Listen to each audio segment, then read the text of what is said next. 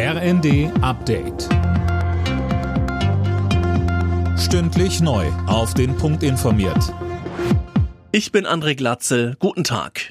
Israel soll die humanitäre Lage im Gazastreifen verbessern und die palästinensische Bevölkerung dort besser schützen. Das verlangt der Internationale Gerichtshof. Er forderte Israel aber nicht auf, den Militäreinsatz sofort zu beenden. Das wollte Südafrika erreichen. Leere Bahnhöfe zum Start ins Wochenende. Der Streik der Lokführer legt auch heute den Zugverkehr der Deutschen Bahn fast komplett lahm. GDL-Chef Weselski fordert unter anderem eine 35-Stunden-Woche bei vollem Lohnausgleich und will da auch nicht mit sich reden lassen. Bundesverkehrsminister Wissing dazu im ersten. Das, was hier stattfindet, ist eine massive Schädigung unserer Gesellschaft ohne gleichzeitige Verhandlungsbereitschaft. Das Verständnis schwindet und ich empfehle der GDL dringend, an den Verhandlungstisch zu gehen, ein Schlichtungsverfahren zu akzeptieren. Herr Weselski tut weder sich noch der GDL mit diesem Verhalten eingefallen.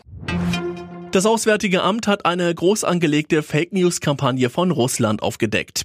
Laut Spiegel wurde ein Netzwerk mit über 50.000 falschen Nutzerkonten auf X enttarnt. Philipp Rösler mit den Details. Die Fake-Accounts haben über eine Million deutschsprachige Tweets abgesetzt, mit dem Ziel, Stimmung gegen die Ampelregierung zu machen. Häufig tauchte auch der Vorwurf auf, die Bundesregierung vernachlässige die eigene Bevölkerung, um die Ukraine zu unterstützen. Solche Fake-News-Kampagnen beobachtet das Auswärtige Amt schon länger, nicht nur in Deutschland. Desinformation ist zu einem globalen Bedrohungsfaktor geworden, so ein Sprecher. Jürgen Klopp hat überraschend seinen Abschied vom FC Liverpool angekündigt. Der 56-Jährige will den Tabellenführer der englischen Premier League nur noch bis Saisonende trainieren. Ich liebe diesen Verein, sagt Klopp, ihm geht aber die Energie für den Job aus.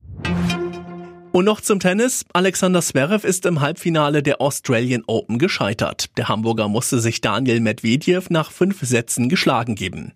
Der trifft im Finale nun auf Yannick Sinner, der Titelverteidiger Novak Djokovic ausgeschaltet hatte. Alle Nachrichten auf rnd.de